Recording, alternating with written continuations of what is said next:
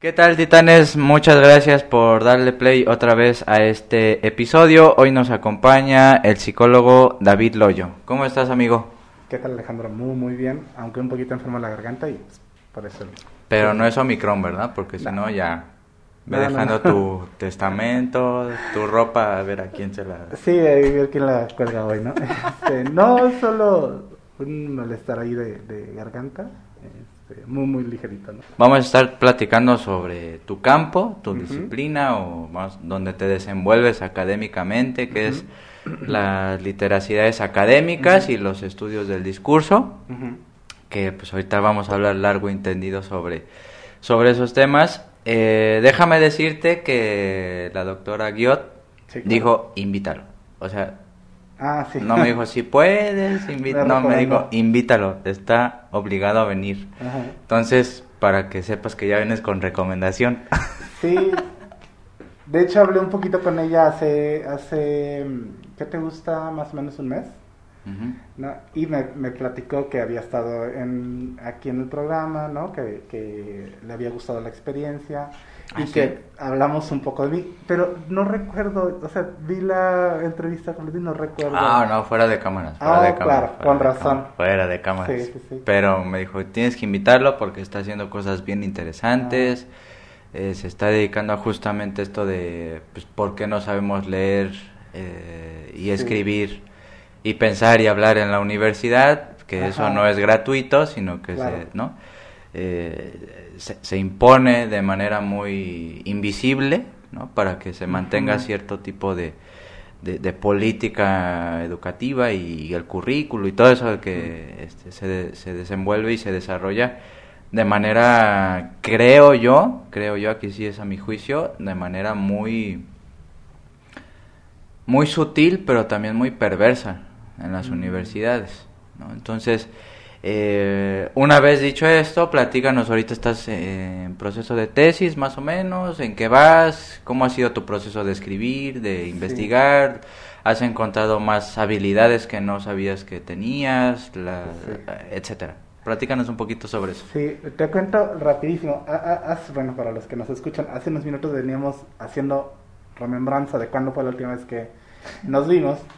Y en aquella ocasión estaba intentando entrar al Colmex a ah, la maestría en ciencias sociales. Sí, ¿Ya recordaste la ocasión? Que no, no, no, no, no, no, no quedé, o sea, estuve haciendo todo el proceso, este, eh, la verdad es que yo reconozco que hice una pésima entrevista, ¿no? Ah, sí, porque te preguntaron como cosas internas, ¿no? De, de, la línea de generación y aplicación de conocimiento y como que... Ah, sí, exacto. Sí, sí, mira, ya me acordé, para que veas que sí, te pongo atención, aunque no parezca.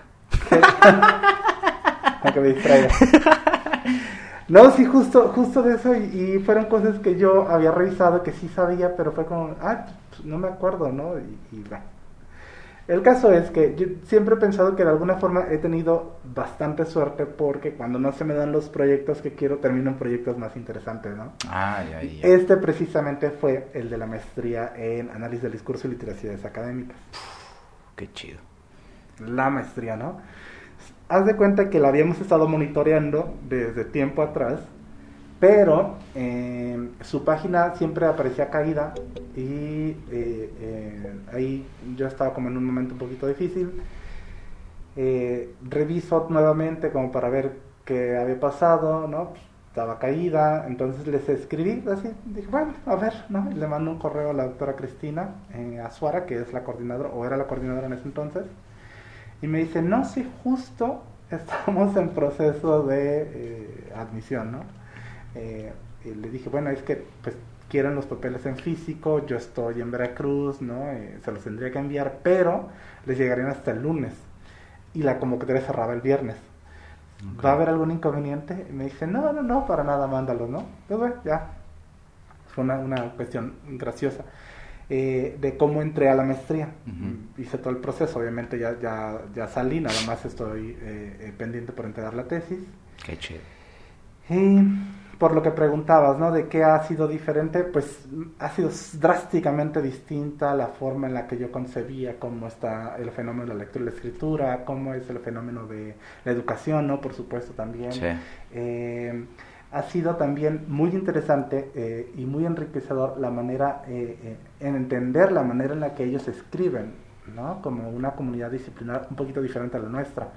Porque si tú recuerdas sus trabajos en la licenciatura de psicología, básicamente nos decían... sí. básicamente es como... Es que nada de lo que tú dices puede ir sin respaldo. Claro. Y esto es medianamente cierto, es cierto para los psicólogos. Y así escriben los psicólogos, está bien, así se les pide que lo hagan. Pero esta gente eh, en, en, filosofía y letras, ¿no? ahí en la facultad, los analistas del discurso, eh, entienden que allí tienen ideas, ¿no? Es gente que piensa y gente que puede discutir. Eh, pues las ideas de otras, de otros, ¿no? y no necesariamente tienen que estar respaldadas. Tú como una voz autoral que eres, o que te configuras, o que te generas a partir de... te posicionas, sí, sí, sí. Te posicionas, por supuesto. También puedes decir cosas que no necesariamente tienen que estar con el respaldo de alguien. Sí. Tomas el respaldo de gente, pues para discutir esto que discutes. Sí pero pues no, no cada una de las líneas tiene que ir ahí con una cita, ¿no? Órale. Como la idea de ya, ya, ya. Entonces buenísimo, me sirvió bastante, he escrito un montón, mi tesis la verdad es que me fascina, ¿no? Estoy muy encantado con ella y ya nada más falta ahí adecuar algunas cuestiones, porque terminando la idea, a diferencia de como estamos acostumbrados por nuestra formación, ellos dicen o consideran que la tesis tiene que quedar con una estructura como si fuese un libro, ¿no? Ya. Todo te tiene que estar llevando de la mano todo el tiempo. Qué chido. Y sí, pero súper difícil también, ¿no? Sí, sí, sí. Porque pues, para mí, que, que, tengo formación de psicólogo, luego la especialidad de métodos estadísticos, eh, pues para mí, por ejemplo, el método es que hice, cómo lo hice, ¿no? Que tienes que saber de lo que hice y ya, ¿no? Y me dicen, no, no, no, no, es que acá me tienes que platicar porque este método es más, es más relevante que estos otros. Oh, qué chido. Em, eh, cuál es la importancia de haberlo aplicado, de la manera en la que lo hiciste, eh, y, eso es toda una parte introductoria narrativa, de alguna forma descriptiva si quieres, que no estoy acostumbrado a escribir. Y ahorita fue como, cuatro, barra, cuatro líneas, perdona, y dije, ya no puedo más, o sea, ahí está todo escrito, que quieres otra cosa. Pero bueno, eventualmente saldrá, ¿no? Son detallitos ahí que tengo que pulir y ya habré egresado a la maestría. Lo que estás diciendo es que sí, la forma de escribir, de investigar e incluso de pensar son diametralmente opuestas a, como, venimos formados de, de, psicología. Esto tiene que ver con, con los géneros discursivos dentro de cada disciplina, o sea, las formas en que se escriben, el consenso, las prácticas letradas, etcétera. Completamente. Pero si me permites eh, hacer el rodeo bastante amplio, hay, hay, una cuestión interesante, ¿no? Y que también obviamente se ve eh, en lo que te dicen eh, otras invitadas que has tenido, ¿no? La doctora entre ellas, la doctora Marisa. Se te hablan de las consecuencias de ¿Por qué, se, o sea, ¿Por qué es importante atender la cuestión de la lectura y la escritura ¿no? en, una disciplina y otra? Eh, vamos, por lo que se ha visto a través de la investigación, pero muy poco atienden la cuestión de por qué es que se ve la lectura y la escritura desde esta, de esta forma, ¿no? Sí. Para esto pues hay que entender un poquito de sociología. Yo soy malo, pero eh, eh, por allí una, el primer semestre de la maestría pues nos explicaban de qué va esto y por qué nace este enfoque de las literacidades. Entonces, para hacerlo muy breve, hay que entender que en las explicaciones eh, sociológicas sobre por qué la sociedad funciona como funciona, pues hay corrientes. Sí. Una de ellas es la Homo economicus, si no me equivoco, ¿no? Y básicamente lo que te dice es que eh, la sociedad funciona y se mantiene tal cual es porque hay intereses que se satisfacen en las relaciones que, hay entre los individuos, ¿no? los sujetos de una sociedad. Hay otra eh, línea o perspectiva que dice que ah, la sociedad se mantiene porque hay normas que regulan el comportamiento de los sujetos, ¿no? Y hay una tercera línea que es la línea culturalista, la que básicamente está diciendo que es a través de la cultura que se sostiene el, funcionamiento de las sociedades, ¿no? Y dentro de esta línea hay una línea que lo que analiza son las prácticas sociales. Okay. prácticas, en, digamos, como en mayúsculas y prácticas con minúsculas hacen la distinción. Piénsalo de esta forma. En nuestra sociedad, en nuestra cultura específica, hay un montón de prácticas sociales que compartimos unas y no compartimos otras.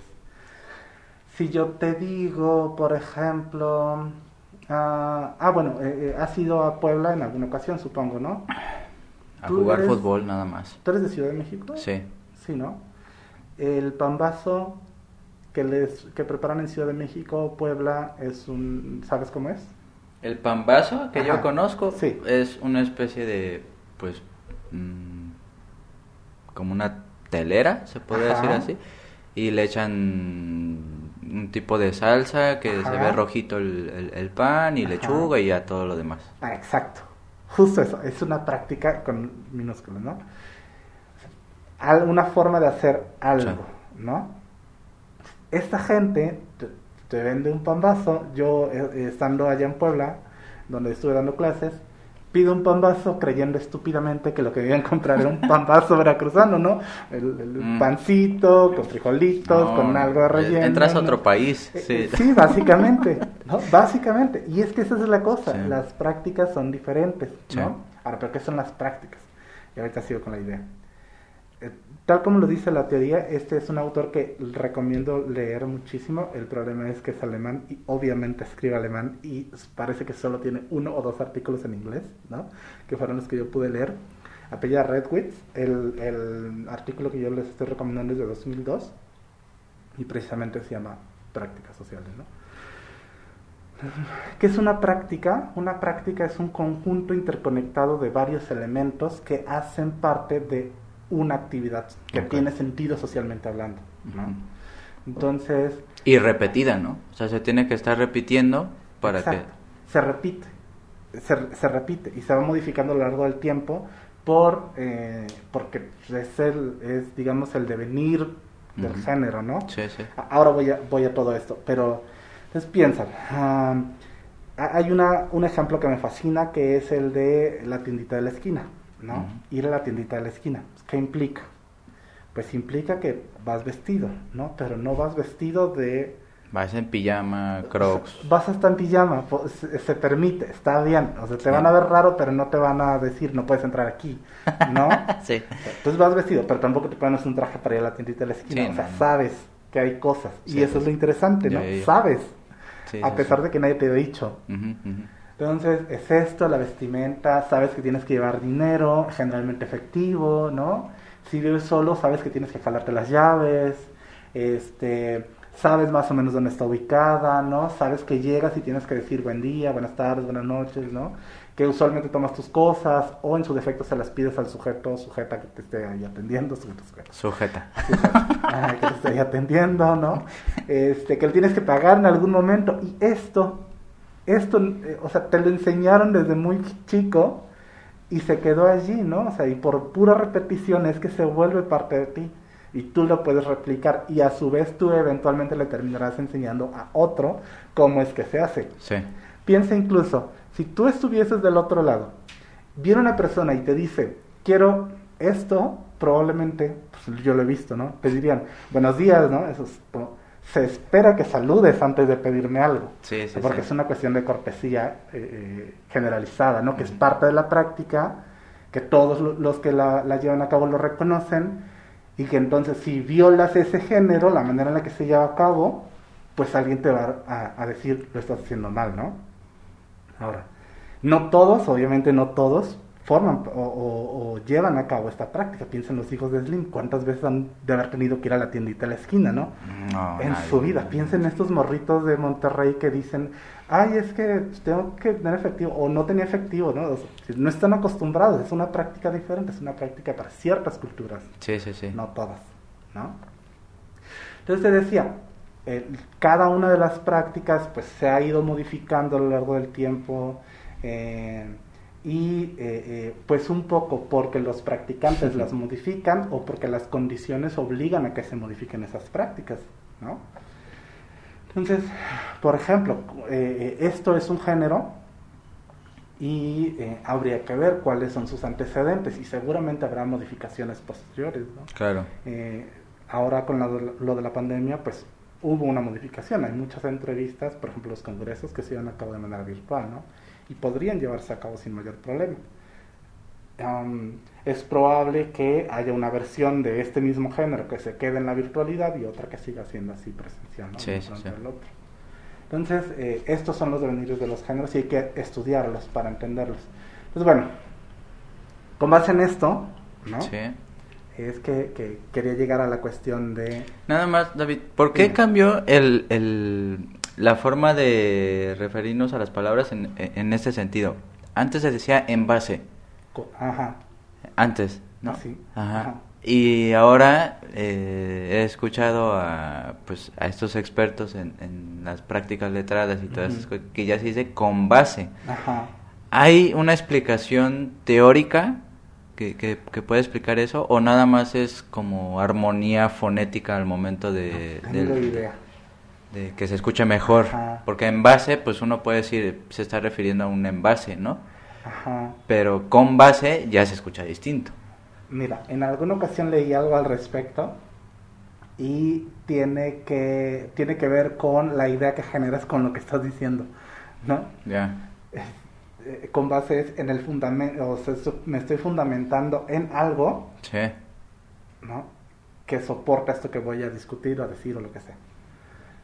Creo que por allí va la cuestión de por qué se dice con base y no en base. Ya, ya, ya. ¿No? Eh, pero, ¿cuál es toda la explicación teórica detrás de por qué es mejor decir habrá que una y otra? profundizar en eso, porque me parece interesante, porque ahí se está hablando de una eh, modificación de las referencias lingüísticas. Mm, sí, de alguna forma, ¿no? Sí, pero eh, ya sabes que hay eh, una lingüística normativa y una prescriptiva. Sí. Bueno, ajá, sí, una normativa y prescriptiva. Una que te dice, la RAE, ¿no? Cómo deberías hablar, o cómo debería hacer uso de la lengua, y otra que dice, pues, vamos a entender qué hace la gente hablante, ¿no? Sí, sí, sí. Pero bueno, te decía entonces que nos hemos fijado mucho en la cuestión de cuáles son las diferencias y qué tenemos que hacer en consecuencia, ¿no? En, las formas en las que leen y escriben una disciplina y otras, y muy poquito en entender por qué es que eh, em, estamos hablando de todo esto, más bien, por qué se vuelve un objeto relevante de la teoría, ¿no? Excelente. Pues con toda esta idea de las prácticas, pues se entiende por supuesto que si tú eh, vienes de una primaria multigrado, ¿no? Y después estudiaste la secundaria y la prepa abiertas, ¿no? Y después quieres estudiar la universidad, pues la vas a tener súper difícil. ¿Por qué? O sea, no porque no hayas recibido una educación y no porque no hayas sacado 10 en todas tus clases de, desde la primaria hasta la prepa, ¿no? Sino porque no te han educado en las prácticas. Mm. sociales que hacen parte de la comunidad que sostiene la universidad. Ok. ¿No? El famoso, corrígeme si me equivoco, el famoso código académico. Es decir, ese código nadie te lo dice, nadie te lo enseña, se supone, se da por supuesto, y tienes que ir poco a poco, eh, pues sufriendo, padeciendo o aprendiendo todas estas prácticas que justamente nadie te dice, así como ir a la tiendita de la esquina, ¿no? Exacto, ¿no? Tiene otro nombre, eh, eh, cultural, bagaje cultural, ¿cómo lo llaman? Este... Capital cultural. Capital cultural, ¿no? Ah, Así le llaman, pero eh, es que es interesante porque el capital, ¿de qué cultura? Sí. ¿No? O sea, si te pones a ver a toda esa gente que habla de capital cultural, pues básicamente están pensando que lo bueno, bonito, relevante que hay que aprender de la cultura es lo que ellos dicen que. Esa es la cuestión discursiva, perversa un poco de la que hace rato, ¿no? termino una idea y después me salto a las demás. Espero que no se me olvide ninguna. Aquí las estoy anotando. Ah, perfecto. te decía, todo va de la mano, insisto, ¿no? Sí hemos atendido la parte de las consecuencias, muy poquito de entender por qué se han vuelto estos parte de los fenómenos, ¿no? Eh, eh, o sea, porque estos fenómenos entran dentro de nuestro campo de atención y no se han seguido dejando de lado precisamente porque está esta perspectiva teórica que te dice, no, a ver, lo que hay que entender son las prácticas sociales, ¿no? Cómo se configuran y cómo los sujetos participan de ellas.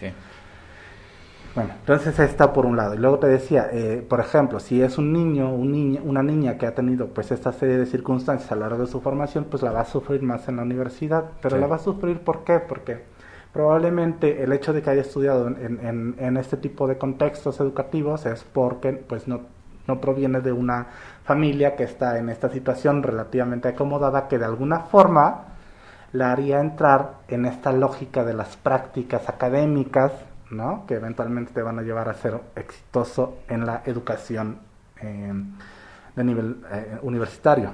¿no?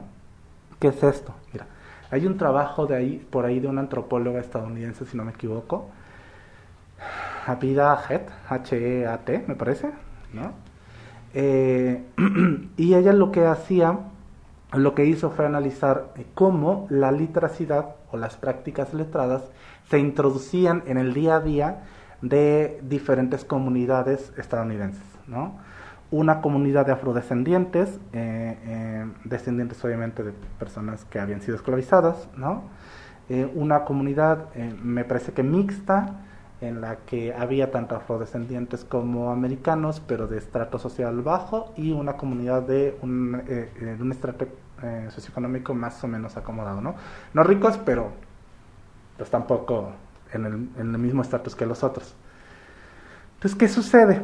Esta autora lo que em, encuentra es que los niños de las comunidades, eh, las dos primeras comunidades que menciono, pues tenían más dificultades para enfrentarse a las tareas académicas. Para sus profesores lo estaban haciendo mal. Eh, eh, esto que era, por ejemplo, leer en clase, atender o responder preguntas sobre las lecturas, ¿no? lo hacían mal, ¿no? Pero ¿por qué lo hacen mal? Es la pregunta que se hace el antropólogo. Es buenísima y brillante. Se va a las comunidades y analiza cómo participan alrededor de la lectura y la escritura, pues los sujetos de la comunidad, ¿no? Y es muy distinto. Completamente distinto, por ejemplo, eh, y me, fascina este, e, este trabajo. Em, dice, en las comunidades de afrodescendientes, lo que hacen cuando están leyendo generalmente es uno con, con la lectura que lee en voz alta mm. y durante la lectura, es decir, se interrumpen prácticamente, los otros comentan lo que saben con respecto a eso de lo que se está leyendo. Y al final el texto que se produce eh, o, lo que se dijo nunca se reduce a lo que estaba escrito. Qué chido. Se dice mucho más de lo que estaba allí. ¿No? Como que van enriqueciendo las personas la propia lectura de quien está leyendo en voz alta. Exactamente. Piensa, por ejemplo, si tú tuvieses un folleto de un carro último modelo, ¿no? De una compañía que, pues, que te gusta, que está aquí en Puebla, por decir algo. Tú empiezas a leer y dices, ah, sí, la planta está allá, mi primo trabaja ahí, mm. fabrican esto, esto y esto, ¿no? Y el otro, sí, y, y pues seguramente será más potente que estos otros carros, coches, automóviles, ¿no? Y el otro dirá, no sé, lo que quieras y entre todos construyeron algo. Y pues los niños que participan de esas prácticas, que las ven, pues asumen que así es como se tiene que hacer cuando se lee, ¿no? Claro. Alguien está leyendo y tú estás comentando lo que sabes de la lectura. Ya esos niños pues ya la llevan difícil cuando se enfrentan a un discurso que es el discurso escolar. Sí. ¿No? Porque ellos vienen de un discurso distinto, una cultura diferente. Comunitario totalmente. Y prácticas diferentes, por supuesto. Entonces, ¿qué pasa? Este, hay, otras cuestiones interesantísimas allí, ¿no? ¿Qué pasa, en cambio, con los niños de una comunidad más acomodada? Eh, eh, dice esta autora, hay una práctica a la que llamamos eh, la lectura a la hora de dormir, ¿no? No manches, a ver. Te agarras al chamaco, lo acuestas, le lees un cuento.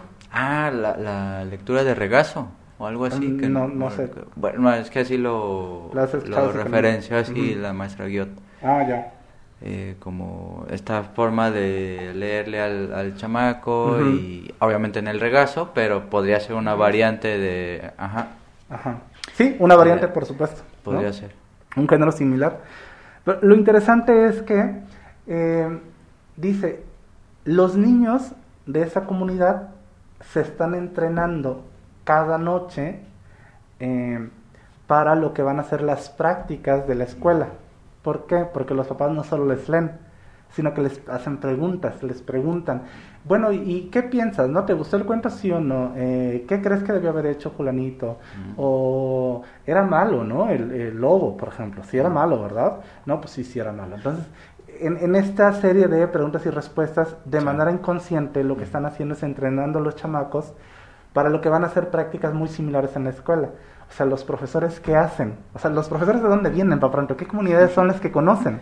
Pues esas mismas comunidades, ¿no? Entonces, cuando están ellos enfrentándose a dar clases, replican sus prácticas en el salón de clases, ¿no? Y el discurso que, que manejan es el de sus comunidades. Todas las otras comunidades periféricas, las que no dominan ese tipo de discurso y prácticas sociales, pues obviamente son rechazadas, ¿no? Pues ¿por qué? Porque tu comportamiento no se adecua a lo que yo espero que hagas dentro de la práctica. Claro. Entonces lo interesante acá es que hay que empezar a analizar eh, de dónde vienen nuestros estudiantes, ¿no? Claro. Pero Con, contextualizar la, nuestra práctica educativa en la medida de lo posible a los contextos de procedencia, ¿no? Eso es bien complicado y más cuando uno tiene muchos alumnos, ¿no? Sí. Pero se puede, se puede. Súper complejo, tienes toda la razón. Ahora, David, para ir desarrollando y profundizando más el, en el análisis, ¿qué necesidades ves tú de, de reflexionar, de investigar, de profundizar, de hablar incluso sobre las literacidades académicas en la actualidad? ¿no? ¿Qué, qué, por qué hay que hablar de esto, por qué hay que eh, evidenciarlo, por qué hay que eh, conversar sobre estas cuestiones y sobre todo que pues este programa va dirigido a los estudiantes. ¿Qué, ¿Qué, ves tú de necesario de hablar de todas estas cuestiones? Ya, mira, se pega con lo que venía diciendo previamente. Hace varios años, no sé, seis, tal vez siete, que todavía estaba estudiando, si no me recuerdo. Sí eh, no sé si recuerdas que por allí la rectora en ese entonces, Sara Ladrón, eh, dijo algo interesantísimo, ¿no? Si no están preparados para leer, más bien, si no son capaces de leer una convocatoria, entonces no están preparados para la educación universitaria. Claro. ¿No? Y en ese momento yo dije, pues sí, tiene toda la razón. o sea, al final de cuentas, pues esto es una cuestión súper básica que todo el mundo debería saber, ¿no? Y no hay una cosa más serena que ese pensamiento de ese entonces. Porque con todo esto que, he estado comentando acá y con todo esto que he estado estudiando, pues básicamente te das cuenta que cada quien lee lo que encuentra relevante, ¿no? Y cada quien lee de, una, de la forma en la que es relevante para su cultura. Claro. ¿No? Te decía, um, a ver, la, edad, amigo, te digo que ya. No, Lavar ropa, no, no laven ropa, por favor. No, no, no laven ropa antes de una entrevista, te, distrae de lo que es importante. Te congela el cerebro, sí. No, estaba pensando como desde qué tan atrás arrastrar el argumento, ¿no? Sí. Voy a hacer otro rodeo, me fascinan los rodeos, perdón. Los estos de jaripeo y... ¿O cuáles? Un rodeo, me refiero, podría ser un jaripeo, no. Darle, darle vueltas a un argumento, ¿no? Sí, no, irme hasta llegar a la idea. Por ejemplo, en la, en la anterior no terminé, pero por el, por el puro rodeo. Lo que, lo que, a ver, eh, esa es una idea mía, no sé si hay autores por allí también compartiéndola o no. Yo creo que hay dos cuestiones, ¿no? Una que es el aprendizaje y otra que es la educación. Eh, la educación formal está sumamente centrada en la cuestión del aprendizaje, ¿no? Piensa, por ejemplo, el hecho de que no se haya tenido la educación pese a todas las circunstancias de la pandemia, que no se haya tenido la educación, ¿no? O la educación formal, para ponerle nombre, eh, habla precisamente de que la lógica no es la lógica de la educación, es la lógica del aprendizaje. A mí me interesa que tú puedas replicar esto que te estoy diciendo que tienes que replicar, ¿no? La educación, en cambio, va más allá de solo buscar que el chamaco, los chamacos, las chamacas hagan cosas. Se trata también de los valores que están allí permeando. Eh, eh, ¿Qué se hace? ¿Por qué se hace? ¿Para qué se hace? ¿no? Las cuestiones de las prácticas. Entonces, mm, si, si te pones a si te pones a analizarlo, eh, hay muy poco de educación y mucho de aprendizaje en, a todo lo largo de la educación formal, ¿no? Entonces, digamos que eh, eh, viene a ser relevante en hablar y discutir esta cuestión de las literacidades porque tenemos que reconocer que en cada una de las comunidades, ¿no? en cada una de las culturas hay literacidades. Claro. Literacidades que son sumamente relevantes. El problema está en que eh, en términos discursivos, pues esos, esas prácticas que llevan a cabo estos sujetos, pues no necesariamente son, como te decía hace ratito, las que las instituciones demandan de estos sujetos. Sí, sí, sí. ¿no? Lo, lo podemos plasmar en la escuela para más concreto. Ya te decía yo, niños que vienen de una comunidad afrodescendiente, ¿no? Con, con, escasos recursos económicos, con más prácticas diferentes, se enfrentan a la escuela y no logran eh, tener un desempeño satisfactorio solo por el hecho de que sus prácticas son diferentes. ¿no? Sí, sí, sí. La cuestión de la literacidad y que tiene que ver con esto que te decía desde el principio, de hay que entender desde dónde sale eh, este eh, fenómeno, ¿no? porque este fenómeno se pone en nuestro punto de vista o en nuestro centro de atención, es precisamente por esta mirada culturalista de la sociedad. Las literacidades eh, o la literacidad, el enfoque como tal, lo que hace es un análisis prescriptivo, ¿no? Eh, no, descriptivo, perdona. Descriptivo. Descriptivo de lo que los sujetos hacen. ¿no? Ok. Entonces, eh, tú tienes a un conjunto de chamacos eh, que entraron a la secundaria, por ejemplo, y tú como docente, pues ¿qué quieres? Quieres que hagan las cosas como tú asumes que tienen que hacerse. Claro. ¿No? Tú lo haces así o, o asumes que son así porque vienes de una cultura, porque traes una formación, porque... Sí. Y te olvidas prácticamente de todo lo que estos chamacos saben hacer por las múltiples eh, culturas y comunidades a las que pertenecen. Sí. Entonces, por ejemplo, Daniel Casani, que eh, escucho mucho que mencionan aquí, Sí, lo sí, que hace es precisamente eso, ¿no? ¿Qué saben hacer ya estos chicos? Y cómo esto que saben hacer lo podemos integrar para que Y el contenido se aprenda, ¿no? Pero no se aprende nada más porque lo saben replicar, sino que se aprende porque adquiere sentido para lo que están haciendo, Claro. que esa sería educación. Es diferente. Qué chido. Entonces, bueno, hablar y discutir actualmente la cuestión de las literacidades, pues obviamente tiene que permitirnos entender que somos sujetos bien diversos todos, Ujú. ¿no? Que sabemos cosas, Ujú. pero que no necesariamente sabemos las que esperan otros que sepamos. Claro. Lo que tienen que ver es, los que están, digamos, en la universidad, lo que tienen que ver y atender es eh, qué es lo que quieren que nosotros conozcamos, ¿no? Tienen que reconocer que hay una que hay que buscar maneras para que para nosotros ese contenido se vuelva relevante Ujú. y luego entonces buscar las maneras más adecuadas para enseñárnoslo, ¿no? No se trata solamente de venir a dictar cátedra, porque Sí. habrá los que estén acostumbrados a atender conferencia Y habrá los que digan, pues esto no me hace ningún sentido, la práctica, no la práctica Claro. de la clase de tipo cátedra. Entonces podríamos decir que hay una tensión permanente entre las prácticas institucionales, hegemónicas, universitarias, de cierto este, ámbito citadino, con todas las prácticas y toda esta cuestión eh, comunales, comunitarias, que se enfrentan, que sigue habiendo una dialéctica ahí bien importante, en el que se debe de aprovechar esa dialéctica para generar aprendizajes más transformadores de, de, de, pues, de la lectoescritura, ¿no? No solo de la lectoescritura, ¿no? O sea, sí, al final tendrían eventualmente que impactar en la lectoescritura, pero eh, son conocimientos que se vuelven relevantes para el sujeto. Y, y esto que dijiste ah, no, no, no me puede hacer más sentido ahora. Estoy recordando, cuando yo entré a la universidad, yo vengo de un... Bueno, yo soy de Orizaba, pero crecí aquí por Veracruz, ¿no? Pueblito que se llama Soledad Doblada. ¿Soledad qué? De Doblado. Órale. ¿no? Bueno, es un lugar muy pequeño. Ya traías la, y la psicología a full con esto del... La soledad. La soledad se llama. Bueno, se llamaba. Sí, un poquito.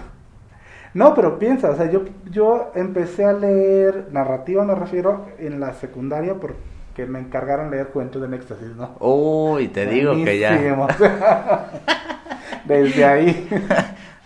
Y, la verdad es que tengo que reconocer que en ese entonces mi primer libro pues me gustó. No, Claro, Bueno, no el claro. primer libro, porque mi primer libro se llama César y Ernestina en el museo, es un cuentito maravilloso, ¿no? Y todavía conservo el libro. y otro de Asterix que me compró mi mamá hace muchísimos años, ¿no? Pues, muchos años ya para ¿De qué es ese de Asterix? También es un cuento ilustrado, es una historieta, ¿no? Asterix eh, y Obelix son galos, si no me equivoco, y pelean contra los romanos. Ah, qué chido. O sea, de cuenta que está ambientado en el momento histórico en el que el Imperio Romano empieza a expandirse. Estos son em, personajes que beben una, eh, bebida que los vuelve súper fuertes y entonces agarran a trompadas con los romanos, ¿no? Mm. Está, ok, qué chido, qué bonito. Eh, y ese de Corsega es porque van, se encuentran un vato de esa isla y hacen cosas, ¿no? Pero bueno. Te decía, leí Juventud en Éxtasis, enriquecedor, ¿no? Lectura recomendada. Por supuesto. Pero me, llamó la atención esta idea de estar leyendo y empecé a leer eh, desde la secundaria. Entonces, para cuando entró a la universidad yo había leído montones de libros de narrativa, ya tenía yo varios libros también en mi colección. Eh, pero empiezo a hablar como con mis compañeros y dije, no inventes, o sea, ah, ¿dónde hacen todas estas cosas? ¿Qué hacen? No, no, no, yo leí un montón, pero ellos leían, algunos leían el doble de lo que yo había leído, eh, formaban parte de, em, ¿cómo se llama esto? Em, eh, músicos de una orquesta o bailaban desde hace muchísimos años en grupos de folclore o competían en, en regionales de básquetbol, jugaban deportes, no, o sea, hacían cosas impresionantes y yo dije, pues, no cabe duda que es diferente, ¿no? las prácticas de los citadinos, pues sí, por muy mediocres que puedan ser, son mucho más enriquecidas o enriquecedoras, o como lo quieras poner, que las a las que pueden acceder las personas de la periferia. Y lo que se espera en la universidad es que todos se ajusten. Claro, por supuesto. Es como, pues no es posible, que ¿no? Violencia simbólica y bien fuerte, ¿no? Claro, completamente, es muy, muy violento. ¿no? Entonces allí, eh, pues hay muchísimo trabajo por hacer, pero lo primero eh, eh, y más relevante tal vez es que la universidad reconozca estas diferencias y cómo estas diferencias impactan, por supuesto, en el desempeño de los estudiantes. y esto tiene una explicación, ya estoy hablando un poquito más de, política, pero podría ser que, que las universidades se, va a escuchar terrible lo que voy a decir, pero... ¿El qué? Las universidades, no, corrígeme, ¿eh? o sea, es un, ahorita que se me ocurrió, no se pueden detener a ver toda la diversidad, a pesar de que la fomenten, de todas las personas, porque sería imposible generar más o menos una estabilidad educativa impositiva y lo que tú me digas, ideológica incluso, para atender a, la, a la, diversidad de, de, todas las personas todos los estudiantes. Entonces, no sé si ese problema tenga más que ver con procesos políticos o geopolíticos, como quieras decirlo, de la educación. O sea, eh, o sea, yo estoy totalmente de acuerdo contigo, sin embargo, considero que es muy complicado atender a estas diversidades y que se respete la diversidad de, porque al final de cuentas la evaluación la evaluación en las universidades es impositiva no o sea esa evaluación corresponde a un currículo, que ahorita es la siguiente pregunta, que, que, tiene que ir todo aceitadito, ¿no? O sea, en un sistema estructurado de, de, producción académica, a la que los sujetos se tienen que, que ajustar. Sí, la ¿Cómo, ves tú eso? Sí. Yo, me fascina la palabra interesante, se habrán dado cuenta. Interesantísimo. Interesantísimo, sí, para mí todo es interesantísimo. Qué bueno, hay personas a las que no les parece nada interesante. Es que me gusta discutirlo todo y por eso yo... Qué bueno, por eso estás aquí, canal. Gracias, gracias. o sea, tienes toda la razón, ¿no? No es como, no cabe duda que hay una lógica allí que, que está, eh, eh, digamos, impulsando que las universidades trabajen de una forma específica, ¿no? Pero no, no pretendo que se malentienda lo que estoy diciendo. O sea, yo, yo digo que los sujetos son diversos y entran a la universidad y vienen con esa diversidad y hay que reconocerlo. Claro, ¿no? Por lo menos. Por lo menos. Sí, o sea, eso ya sería un, un gran paso para poder solucionar un poquito los problemas a los que se enfrentan educativos, ¿no? Los estudiantes cuando están eh, eh, en la formación. Y muchas veces incluso después de haber egresado, ¿no? Pueden atravesar la carrera sin que les haya hecho sentido nada que se los dije, nada de lo que se les dijo durante toda la carrera. Sí, sí, sí. ¿No? Tiene razón, hay una lógica por allí operando para que la universidad haga de la forma que hace, ¿no? Sí. Em, pero no implica, por lo que estoy diciendo, que la universidad tenga que cambiar del todo, ¿no? Es decir, hay, hay trabajos también de antropólogos em, y lingüistas. Tengo una revista, ¿cómo se llama esta autora? O sea, ella básicamente lo que hace es analizar un caso, solo un caso, ¿no? Eh, y eh, de cómo se está involucrando esta, eh, este sujeto, es una chica que em, tiene raíces indígenas, que antes nunca había tenido que estudiar, digamos, de la forma en la que la universidad le demanda. Y las preguntas van del tipo, em, o sea, ¿cómo, ¿cómo, te estás adaptando, no? Bueno, para empezar, hay una cuestión que, digamos, diferencia este, este, a este sujeto, a esta chica, de lo que pasa con nosotros, ¿no? A ella se le hizo explícito que a lo que se iba a, lo que se iba a enfrentar era diferente. Ok. ya sabía que, que no iba a haber una línea conductora entre las prácticas a las que estaba acostumbrada y lo que le iban a pedir. Claro, claro. Entonces ya como desde esa conciencia... Ya es diferente, Pues sí, ya sabes que esto que te piden pues no puede no hacerte sentido y lo que tienes que entender es por qué sí hace sentido para el otro. Ah, ok. ¿No? O sea, piensan, en nuestro caso como psicólogos, súper importante las palabras que usamos. ¿Por qué? Porque una, una palabra te puede posicionar en una corriente o en otra. Sí, claro. O sea, yo he dicho individuo solamente una vez en la entrevista y esta sería la segunda y me corregí inmediatamente después de decirle individuo y después sujeto, ¿no? ¿Por qué? porque estoy en una, en una perspectiva teórica, ¿no? Y, los fenómenos los entiendo de una forma y hablo sobre esos fenómenos de una forma y esos fenómenos, o sea, son relevantes porque esta, desde esta eh, postura específica que asumo, pues hay unos fenómenos y no otros, ¿no? O sea, esta cuestión eh, digamos que nosotros eh, eh, tenemos a partir de, nuestro estudio de la psicología, pues no lo tiene todo el mundo. Claro. Y en el caso de la chica de la que te estoy hablando, pues ya de pronto puede entender que, o, sea, o preguntarse por lo menos por qué para estos sujetos que se supone que están intentando educarme, es tan relevante utilizar unas palabras y no otras, ¿no? Entonces ya puede decirse a sí misma, yo debo hacer esto y tengo que tener cuidado en esto por esto. Entonces, la práctica, que para nosotros es del día a día, para ella empieza a adquirir sentido y entonces ya puede replicarla. ¿no? Entonces ya no va así como a ciegas, a, como sí, sí, sí, así como este, ganado por el matadero, ¿no? Ya sabe a qué va. Y esto también un poco deberíamos estárselo explicitando a los estudiantes. Eh, bueno, para, para volver a la pregunta, decía, hay una lógica innegable, capitalista o del como el nombre que le quieras poner, innegable, claro. Academicista. Que impacta en la forma en la que las universidades trabajan.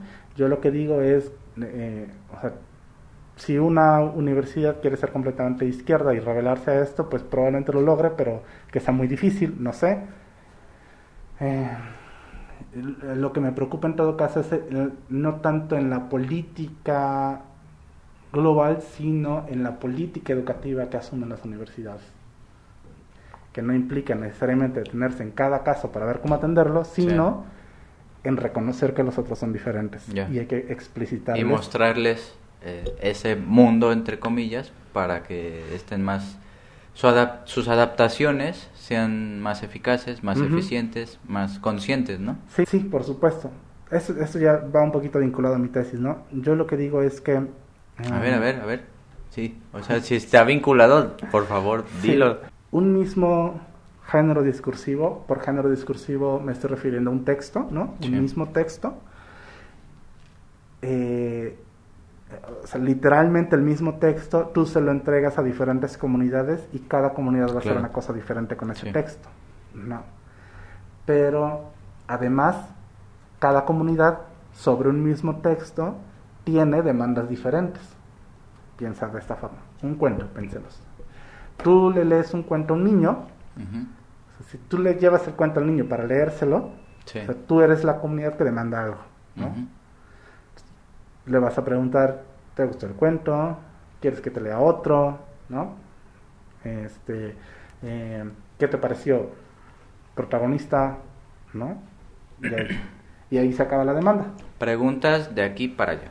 Unidireccionales. Habrá alguna práctica y una, una suerte de interacción, ¿no? este, no, no vas, le lees el cuento y te retiras. Debes estar algo así preguntándose qué pedo, ¿no? ¿Para qué? Sí. ¿No? Sí, sí. Hay algo. Hay una demanda allí, un mismo género. El mismo cuento, piénsalo en un estudiante de tesis de letras que está, ah, eh, que está analizando la corriente literaria en la cual surge o encaja este cuento. O preguntándose si acaso el cuento encaja o no dentro de esa corriente literaria. Claro. Ahí está haciendo otras cosas. ¿Qué hace? Quién sabe, ¿no? Pero hace cosas diferentes de las de la primera comunidad.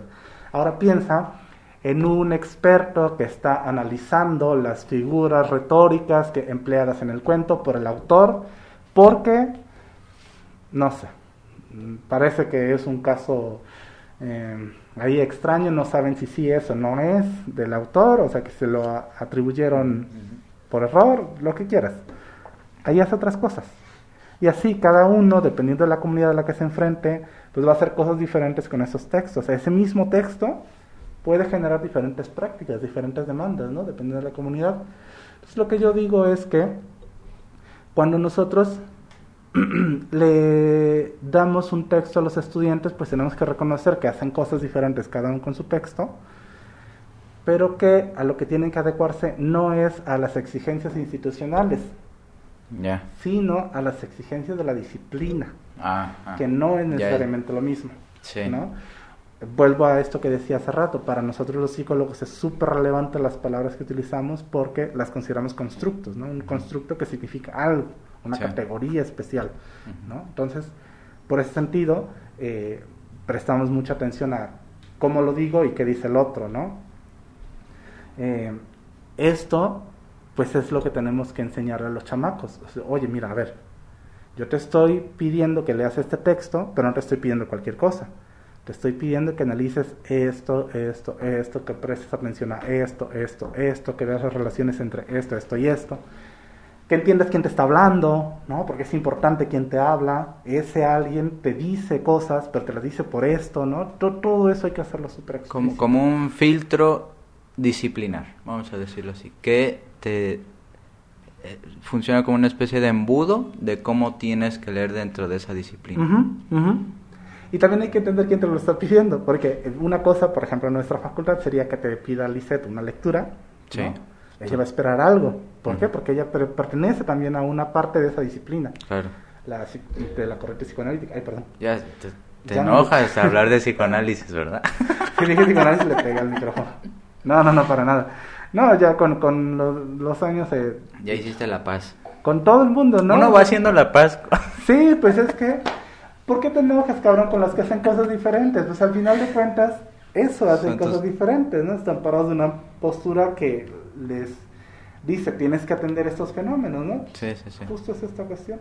Ya. O sea, yo no puedo ir con ellos a decirles, este, la lectura y la escritura es relevante, ¿no? Y, es por esto, o sea, en todo caso les puedo decir, miren, para que potencien la educación de sus estudiantes en términos, en los términos en los que ustedes los manejan, si les hacen explícito esto, pues adelante, ¿no? Que sería muy bueno porque eh, como cada corriente psicológica eh, tiene sus propias eh, formas de, de, pensar y de dar la clase incluso, ¿no? las clases en psicoanálisis son más libres, ¿no? Aunque ellos no crean en la libertad.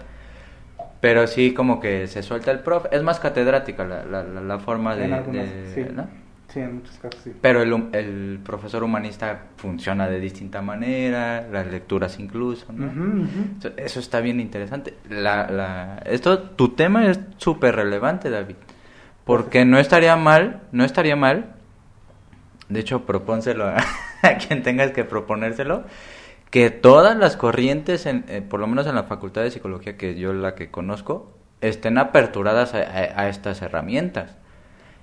Sí. Porque no, no puede, porque luego encuentras a estudiantes que están leyendo el seminario 1 de Lacan y en blanco. y nada, o sea, si no lo entendiste eres tonto. Ah, claro, claro, sí, sí, sí, se asumen esas cosas, Que ¿no? claro. Entonces sí, sí estaría bien, voy a decirlo así muy mal, pero pedagogizar o hacer más didáctico la entrada a esos textos porque son bien complicados. Ujú, ujú. Entonces yo creo que sí debería ser una apertura a la pedagogía, aunque el psicoanálisis rechace la pedagogía, pero estás dando una clase, a final de cuentas, no estás en terapia, Sí, pero son prácticas. dije. pero son prácticas. Eh, Pero al deberían estar aperturadas en algún punto. Pero lo que se tiene que abrir es la comunidad, ¿no? Ah, Sí. Eso es lo interesante. Ay, ya te piqué la cola. Sí. es que va por ahí siempre, perdón. sie- siempre va- es la cosa, ¿no? Este. ¿Cómo se llama este libro? Tribus y Territorios, me parece. Que básicamente lo que dice es que, o sea, eh, ¿Qué autor? eh, no, no sé el autor, se llama Tribus y Territorios, si no me equivoco. Ah, Eh, pero, eh, o sea, va por ahí y, y ahorita eh, lo vinculo. todo. ahorita retomas la idea Sí, inicial, por sí. favor. a ver si te acuerdas. La, que, la segunda que no se Sí, es que piénsalo de esta forma. A ver, la disciplina psicología, por decir una, ¿no? Eh, que es de la que ambos venimos y, y, Sí. pues tenemos más en común. O sea, la psicología en el mundo, pues es la disciplina, ¿no? Ujú. Pero nosotros no estudiamos la disciplina, estudiamos un pedacito de esa disciplina. ¿Y cuál es esa disciplina? Pues la de nuestra comunidad, Sí, la Facultad de Psicología de Jalapa, ¿no? Porque seguramente los de Veracruz hacen una cosa diferente. puede ser. ¿no? Y dentro, además hay eh, subdisciplinas de, algún- de alguna forma, ¿no? Yo, yo los llamo, este, mm, ay, chingadera, comunidades disciplinares y microcomunidades. Microcomunidad. Microcomunidades disciplinares. Tan solo en nuestra facultad es súper evidente, ya a saber las otras, seguramente lo sabrá, ¿no? Lo- no sé, arquitectura, habrá los que se dediquen al paisajismo, los que les guste más, no sé, como estructuras más modernas, Sí. y otros que son más clásicos, yo qué sé, ¿no? Sí, sí, sí. Seguramente habrá cosas por el estilo en cada una de las diferentes disciplinas. En nuestro caso es súper evidente. Claro. ¿no? Ahí tenemos a los psicoanalistas, los conductistas, los humanistas, los socioconstructivistas, para englobar a muchos, ¿no? Eh, y cada uno pues hace cosas diferentes. Sí. Y esa microcomunidad es la que tiene que reconocer esto, ¿no? ¿Por qué? O sea, al final de cuentas, uno puede seguir yendo por la vida con la idea de mi materia es la más difícil, nadie la pasa, ¿no? Porque pues yo me encargo que nadie la pase. Claro. Y esto que decían de, si me toca el salón 11 van a haber 11 reprobados, por lo menos. ¿Ah, ¿Eso decían? Ah, por allí alguien. Ay, no, no. Qué bueno que no me enteré porque sí tomé clases ahí. O sea, bueno, pues por allí alguien decía que si el número de salón que le tocara, ese iba a ser el número de reprobados, ¿no? O sea, podemos irnos por la vida con esta idea, pero al final de cuentas de lo que se trata es de ganar más adeptos para nuestras comunidades, Claro. ¿no? O sea, yo quiero convencer a los otros de que el socioconstructivismo es chingón, ¿no? Y de lo que se trata es ganar novatos. Sí, sí, sí. ¿Cómo me gano esos novatos? Pues enseñándoles. Sí. Si me voy por la vida eh, eh, diciéndoles que esto es difícil y que tú no vales para esto, Pues se van a otra que sí se los ofrezca. ah, exacto, ¿no? O los masoquistas que les guste ir por la mala vida, pues tal vez se queden Esos ahí, son los ¿no? psicoanalistas. Esos probablemente son los psicoanalistas. No se preguntan a tus Pero- amigas. Bueno, entonces ese es el punto, ¿no? Que se aperturen Sí. eh, las microcomunidades disciplinares para que haya una especie de, de, de inserción del estudiante, que es lo que finalmente nos importa a nosotros, ¿no? Los estudiantes, que su proceso sea un poco más eh, Amable, amable, porque a- a- por lo menos a mí me costó un montón y me sigue costando un montón entender esos discursos. Que justamente, y ya para cerrar, David, me gustaría hacerte esa pregunta. El discurso como herramienta para el psicólogo, como tú lo, lo quieras este, enfocar. ¿Por qué es importante fijarnos en nuestro discurso, pero también en el discurso de, de la persona, del estudiante, de psicología? ¿Por qué? ¿Qué relevancia o qué implicancia le ves a- a- a- al discurso dentro del aula, que que supongo que es tu, tu campo más este favorable y de la investigación y pues si puedes intuir ciertas cosas en la, en la clínica, que es más o menos el donde el psicólogo se desliza, ¿no? Entonces, ¿por qué el, el, discurso es ultra relevante tomarlo en cuenta en nuestra formación como psicólogos? Ya, mira, esto, digamos, me parece una pregunta truculenta. Por decirlo menos. ¿Cómo se llama el programa? Uh, sí, psicología ah. a contracorriente.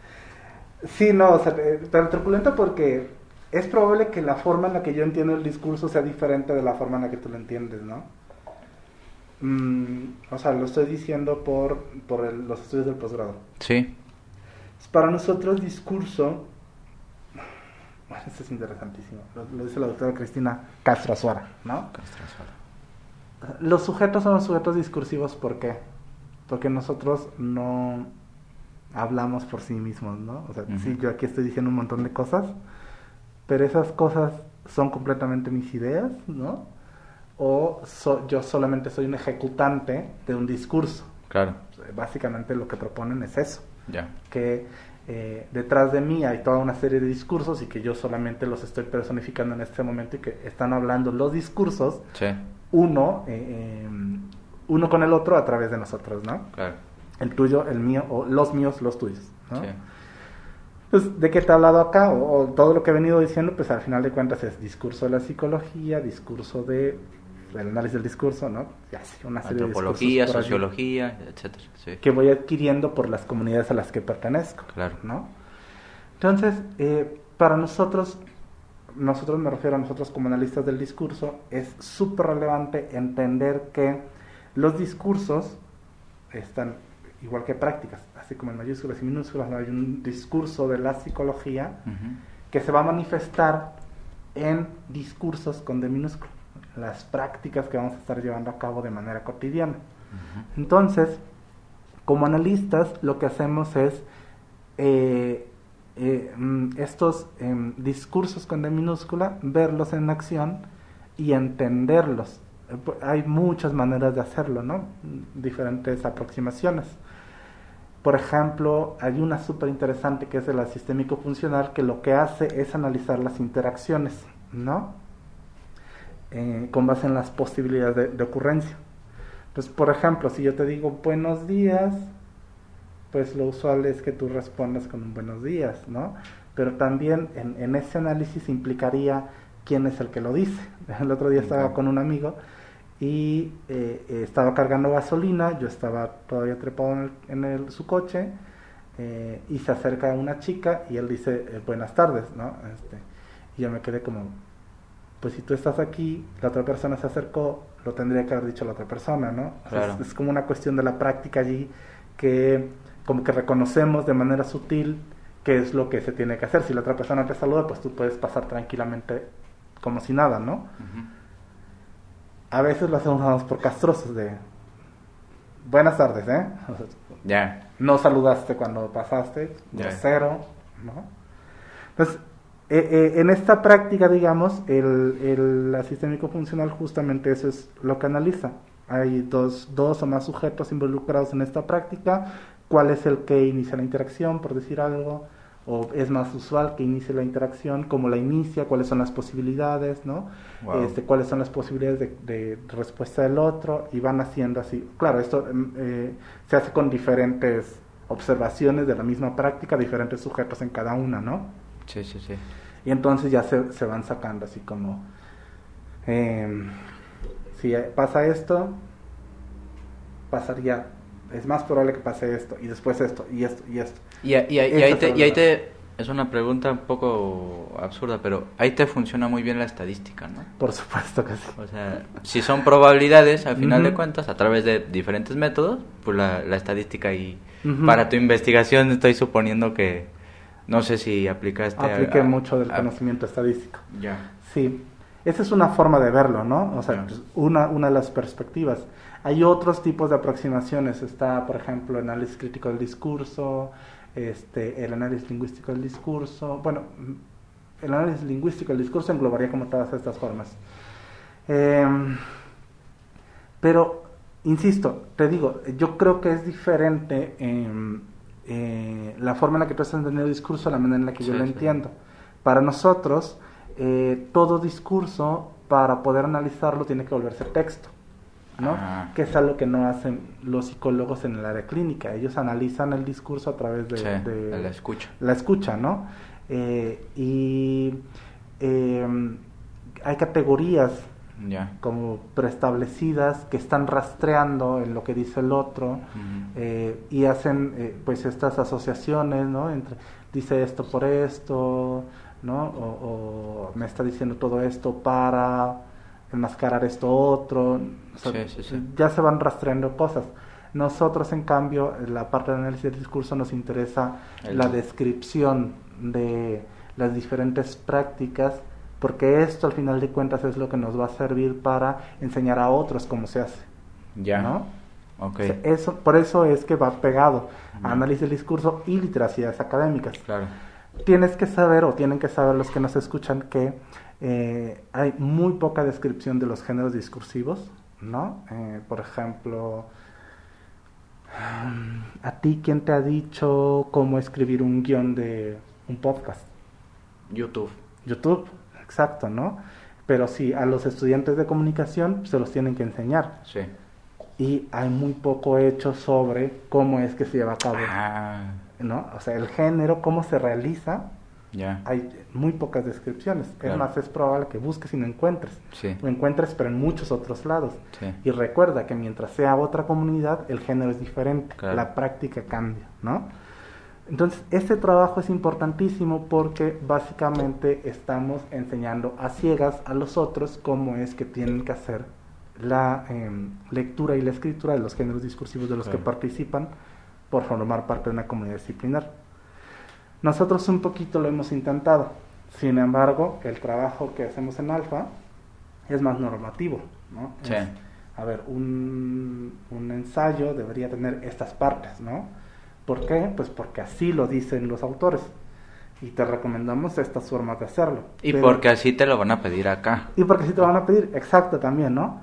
Pero nunca nos hemos sentado a analizar cómo es que los estudiantes los escriben, cómo es que los profesores los escriben, ¿no? seguramente si lo hiciéramos encontraríamos que hay unas formas bellísimas de trabajar de los estudiantes o de los profesores, ¿no? Y que no necesariamente se hacen explícitas y que por lo tanto nadie puede replicar. Sí, porque eh, por lo menos en mi experiencia era como de, ah, ya hiciste el ensayo, entrégamelo, voy a estar en mi cubículo, ¿no? Ahí si no estoy me lo echas por abajo de la puerta. Ah, sí, claro. me suena. Este, y ya te mando tu calificación por correo. Entonces, cuando te dicen tuviste 8 en la calificación del ensayo, no sabes absolutamente por qué, o ahí te dan una retroalimentación bien pedorra.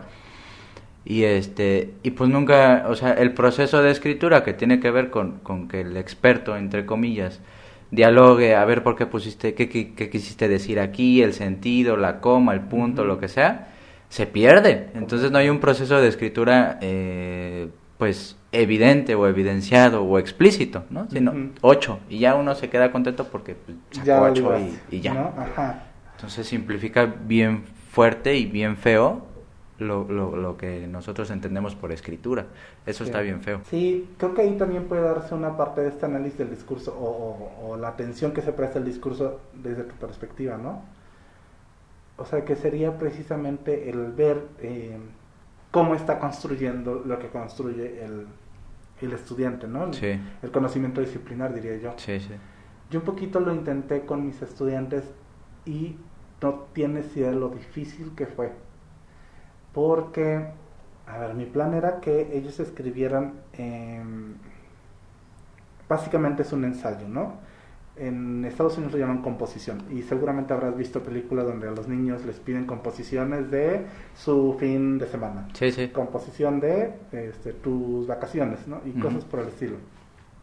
Pues eso era lo que yo le quería pedir a mis estudiantes. O sea, era de las clases, cada mes tenían que escribir una composición en la que pues platicaran. O sea, no, no, no quería yo que me describieran eh, bueno, sí, te implica un poco de descripción, ¿no? Pero me refiero, no quería que me explicaran mm. los conceptos que habíamos estado viendo. Sí. Yo los estaba intentando educar para tareas de escritura más complejas. Oh, está bien fuerte. Era como, a ver, vamos a empezar con esto que yo asumo sencillo y espero que sea sencillo también para, para ustedes. ¿Por qué? Porque la narración es lo más básico a lo que nos enfrentamos en nuestro día a día, ¿no? Y es relativamente común para todos. Entonces, la idea era esa. Hoy llegué tarde, este, pero la clase estuvo interesante porque estuvimos hablando sobre X, este, no entendí esto, me gustaría tal vez que nos explicara de esta otra forma. Eso era lo que yo esperaba que hiciera. Qué espanto. Qué verdadero espanto. Eh, ahí me di cuenta que había que entrenar ya no solo esto para tareas de escritura más complejas, sino que la manera en la que estaban comprendiendo, o sea, nada, nada que ver con lo que tú no, suponías. No no, no no, espantoso. De verdad espantoso. ya dijiste como siete veces espantoso. Sí, es que era muy espantoso. Por eso lo sigo repitiendo. Sí, no, tú, tú, tú sabes que, a ver, los signos de puntuación eh, no es que separen líneas, ¿no? No es que separen... Eh, Van por algo con una intención. Permiten construir sentido en el lector. Claro. Y esa parte estaba completamente omitida, o sea, no había un uso adecuado del signo de puntuación. La ortografía, por supuesto, era espantosísima. Este... No, entonces les pediste demasiado. Sí, o sea, y yo la tarea más básica que yo consideraba no manches, era, una tarea súper compleja, ¿no? Y sabes qué fue lo que me dijeron una de mis estudiantes, eh, que, básicamente fue la peor pero la más valiosa, su texto estaba tan plagado de correcciones que cuando les dije, bueno, ¿y dónde están sus correcciones? No? Para eso me gasté un fin de semana pues poniéndoles retroalimentación. Se me acerca la chica y me dijo, yo intenté hacerlo, pero no pude, porque eran demasiadas correcciones, ¿no? Y dije, no, bueno, si la verdad es que estoy consciente. Pero ven, y lo hacemos aquí, yo te voy mostrando, ¿no? Como qué es lo que espero que puedas lograr. Sí lo hicimos, ¿no? Y, lo que quieras, pero lo, lo, valioso fue lo que me dijo. Este, le pregunté, oye, ¿acaso nunca los habían puesto a escribir antes? Y me dijo, no, sí. Ah, claro, estudiantes de séptimo y cuatrimestre de nueve. Y me dice, pero es que nunca nadie nos había dicho que lo hiciéramos tan mal. O sea, imagínate, siete cuatrimestres escribiendo quién sabe qué y recibiendo calificaciones por esa escritura pues que, que, no tenía sentido. O sea, porque a lo que voy es, las ideas eh, estaban mal eh, de base, ¿eh? ¿no? Había incomprensión de lo que yo les había, de lo que habíamos visto en la clase, había incomprensión de nada, te tengo que poner un ejemplo, o sea, te, te muestro el ejemplo, sí, espantoso, por pronto. Pésimo, pésimo. Pero te lo estaba platicando porque la pregunta era cuál. Em, claro, sí, porque necesitaba sacarlo de mi sistema, ¿no? Quejarme de esto. Esto ya se va a volver un formato de terapia. Sí. O sea, un poquito. Está frustrado, venga a quejarse. Podcast, terapia. ¿Te late? Podría ser. No, o sea, justamente era la, la, importancia de, del discurso como herramienta para, para, para, el psicólogo, pero pues contestaste perfectamente. Sí, básicamente lo que quería llegar era que nos podría servir, eh, el, el, análisis del discurso que nosotros hacemos, como psicólogos me refiero, se llama básicamente análisis de contenido, ¿no? De textos, de textos básicamente. Eh, textos sí, pero también en, en la escucha atenta pues como no vuelves lo que dice texto, tú sabes, usualmente es al hilo, al, momento que le está diciendo que se hace el análisis. Em, em, en, ambos casos, ¿no? tanto si es a través del verbal o, verbal escrito, em, allí podríamos precisamente esto que te decía, yo lo que me di cuenta en mis estudiantes es que estaba cabroncísimo en la tarea de ponerles a escribir y corregirlos y enseñarles cómo es que yo esperaba que, escribieran, no para mí, sino para su formación. Eh, eso mismo lo podríamos estar haciendo como docentes, ¿no? Psicólogos, eh, en los trabajos de nuestros estudiantes. Ya cada uno, los estudiantes, digamos, al final sabrá cómo aplica ese tipo de análisis de discurso en sus diferentes áreas, ¿no? De aplicación de la psicología, porque pues uno será el organizacional, otro el clínico, otro el educativo y así. Pues muchas gracias por tu tiempo, David. No, de qué, gracias a ti por permitirme venir a sacar mi odio. pues hasta pronto, titanes. Nos vemos el próximo sábado. ¿Estufas?